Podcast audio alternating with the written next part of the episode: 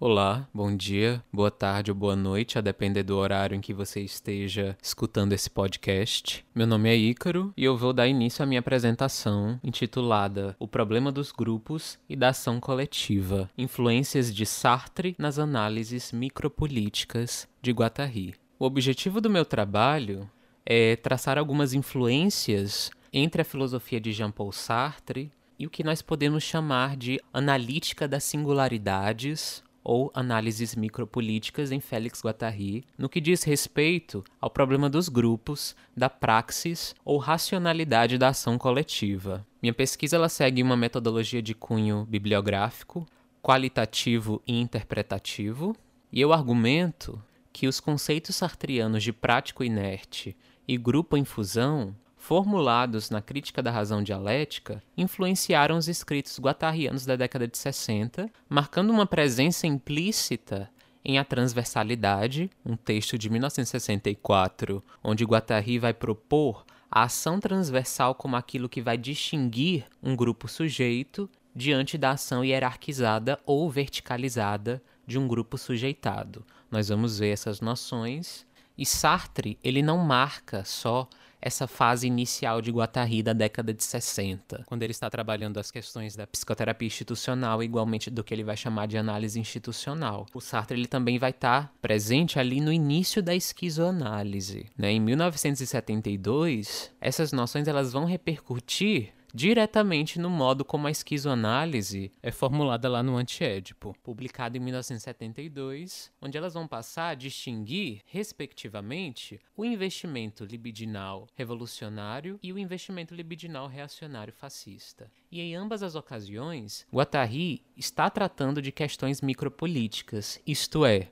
o modo como nós reproduzimos ou não os modelos dominantes de organização coletiva e de subjetivação. Bom, lá no Crítica da Razão Dialética, publicado em 1960, Sartre está tratando das condições formais da experiência histórica, buscando conciliar o existencialismo com o materialismo histórico. E lá ele vai defender dois conceitos fundamentais. O primeiro é o de campo prático inerte, que para Sartre vai funcionar como o fundamento lógico da alienação histórica descrita por Marx. O prático inerte, ele vai definir um modo de vida pela serialidade ou coletividade serial. Ele funciona como uma totalidade já constituída e historicamente dada, o fundamento de toda sociabilidade. Ele vai ser regido por uma unidade que é exterior às próprias relações. Os homens são colocados como atomizados. Não há reciprocidade entre eles. Eles se definem pela alienação e pela condição histórica de classe social. E a segunda noção que eu gostaria de tratar é a proposta sartriana de romper com essa inércia do coletivo, que é aí que ele vai propor a noção de grupo em fusão. O grupo em fusão, ele é a negação dessa impotência e dessa alienação, pelo qual a ação livre é transformada em uma ação comum. A ação revolucionária, ela vai se produzir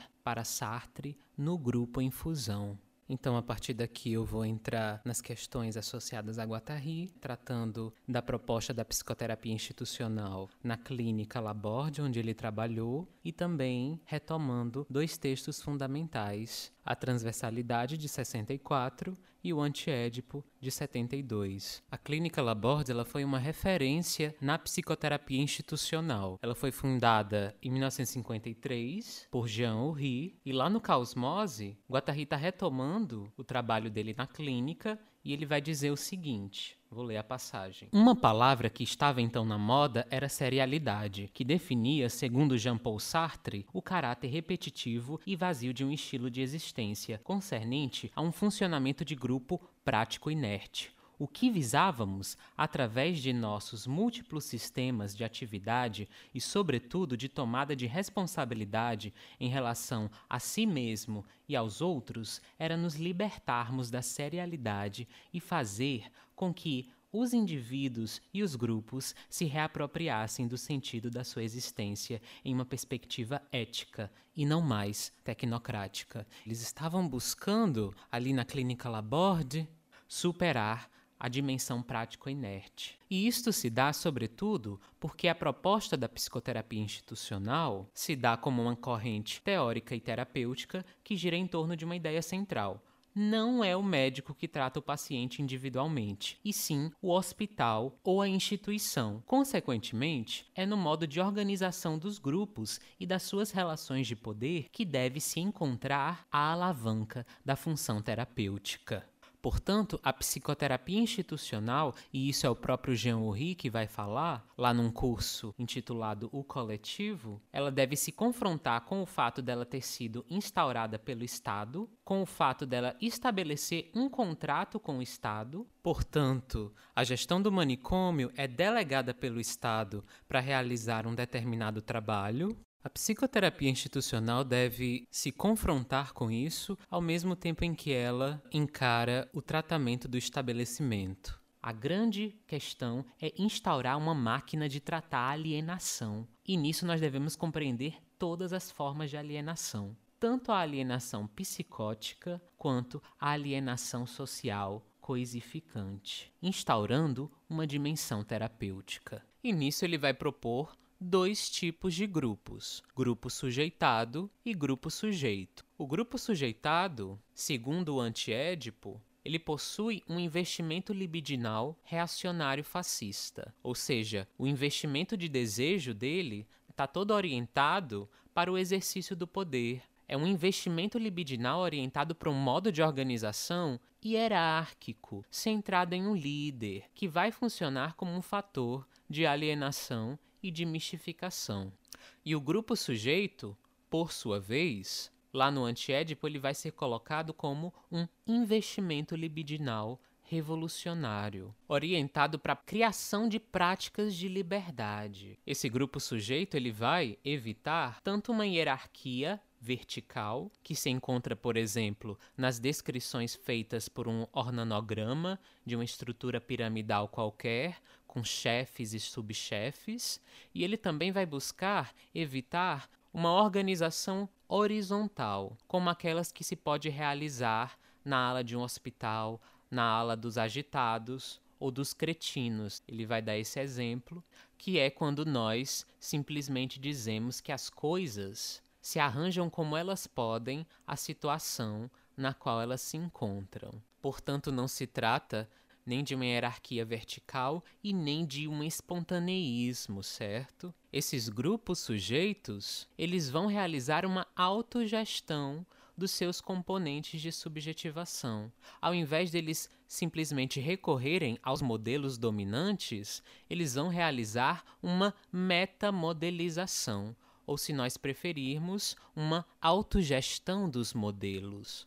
Ele vai realizar uma organização transversal, onde a partir das problemáticas cotidianas, todos os envolvidos vão poder propor modos de organização a partir do que lhes surge como problema. A gente pode exemplificar isso a partir do conceito de analisador de Guattari. Nesse texto, a transversalidade, Guattari está propondo o que ele chama de análise institucional, para se opor ao privilégio psicanalítico da interpretação e, portanto, ao privilégio do psicanalista nos processos de intervenção da subjetividade. Então, Guattari ele se opõe ao analista da psicanálise como uma forma de desespecializar a interpretação desse inconsciente institucional, de modo que as propostas de intervenção possam ser colocadas por todos os membros do grupo. Aí ele diz, lá no texto A Transversalidade: pode ser que a intervenção venha do idiota do serviço.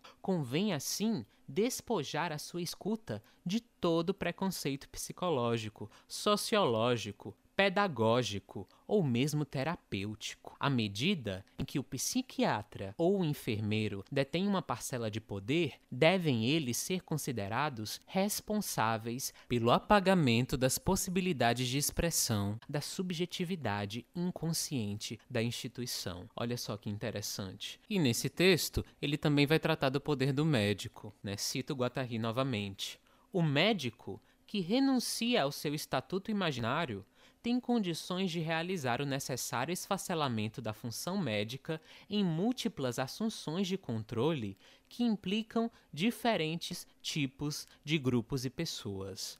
Uma vez estabelecido de maneira duradoura por um grupo que detenha parcela considerável de poder legal e do poder real, esse princípio de contestação e de redefinição dos papéis em todas as oportunidades a aceitação de ser questionado, a ser posto a nu pela fala ou palavra do outro, certo estilo de contestação recíproca, de humor, de eliminação das prerrogativas de hierarquia, tudo isso tenderá a fundar uma nova lei de grupo, cujos efeitos iniciáticos vão permitir que aflore certos aspectos da loucura que até então tinham permanecido recalcados. Então veja que esse grupo sujeito ele vai se esforçar para se organizar coletivamente de outro modo, questionando as hierarquias e os centralismos, criando seus próprios sistemas de modelização. E nisso, realizando uma ponte entre o problema que se coloca dentro da instituição psiquiátrica e o problema da militância, pela qual Guattari aplica os mesmos conceitos, me parece que Guattari está colocando o seguinte questão: o que caracteriza um grupo como reacionário ou revolucionário? São as posições políticas, por exemplo, direita e esquerda? O simples fato de um grupo se dizer revolucionário na ação militante é o suficiente para defini-lo como tal? Podemos tomar essas definições por si mesmas, apartadas de uma prática concreta? Ou um grupo que se diz revolucionário pode chegar ao ponto de reproduzir os mesmos fatores de opressão de um grupo reacionário e conservador. Essa me parece a problemática central de Guattari, ao mesmo tempo em que ele aponta que toda ação militante corre o risco de reproduzir os modelos de organização hierárquicos e opressores. E mesmo as propostas ditas alternativas podem trazer fatores de opressão em diferentes níveis, o que solicita uma incessante avaliação, uma incessante analítica das singularidades. O que está colocado é que romper com os modelos dominantes de organização e realizar uma autogestão ou automodelização dos componentes coletivos é uma condição para que o grupo se torne revolucionário, consiga atingir uma praxis revolucionária. Então vejam que Guattari está se defrontando com um problema muito semelhante ao de Sartre, inspirado em Sartre, buscando dar conta da alienação. Guattari, no caso, ele está buscando superar essa alienação social coisificante, que é algo que o Sartre também está tentando fazer. E os mesmos conceitos, eles também estão sendo aplicados para o tratamento da alienação psicótica, lá na clínica Laborde. E nisso eu gostaria de ler uma passagem do Antiédipo, onde Deleuze e Guattari vão citar Sartre explicitamente. A passagem diz o seguinte: A análise feita por Sartre na crítica da razão dialética, parece-nos profundamente justa, quando estabelece que não há espontaneidade de classe, mas somente de grupo, donde a necessidade de distinguir os grupos em fusão e a classe que permanece serial, representada pelo partido ou pelo Estado. E os dois não estão na mesma escala é que o interesse de classe continua sendo da ordem dos grandes conjuntos molares. O verdadeiro inconsciente está ao contrário no desejo de grupo, que põe em jogo a ordem molecular das máquinas desejantes. É aí que está o problema, entre os desejos inconscientes de grupo e os interesses pré-conscientes de classe. Então percebam, para concluir, que o serial e o prático inerte nessa passagem corresponde à dimensão molar que organiza os investimentos libidinais a partir dos grandes conjuntos representativos, historicamente dados, como sexo, raça, classe. O grupo infusão, por sua vez, corresponde à dimensão molecular das máquinas desejantes, impessoal e pré-individual, por onde a ação conjunta traduzirá uma certa cisão em relação aos processos sociais habituais e, sobretudo, uma ruptura com os modos de comunicação herdados da família, para tomar como exemplo o que Deleuze e Guattari se opõem na psicanálise.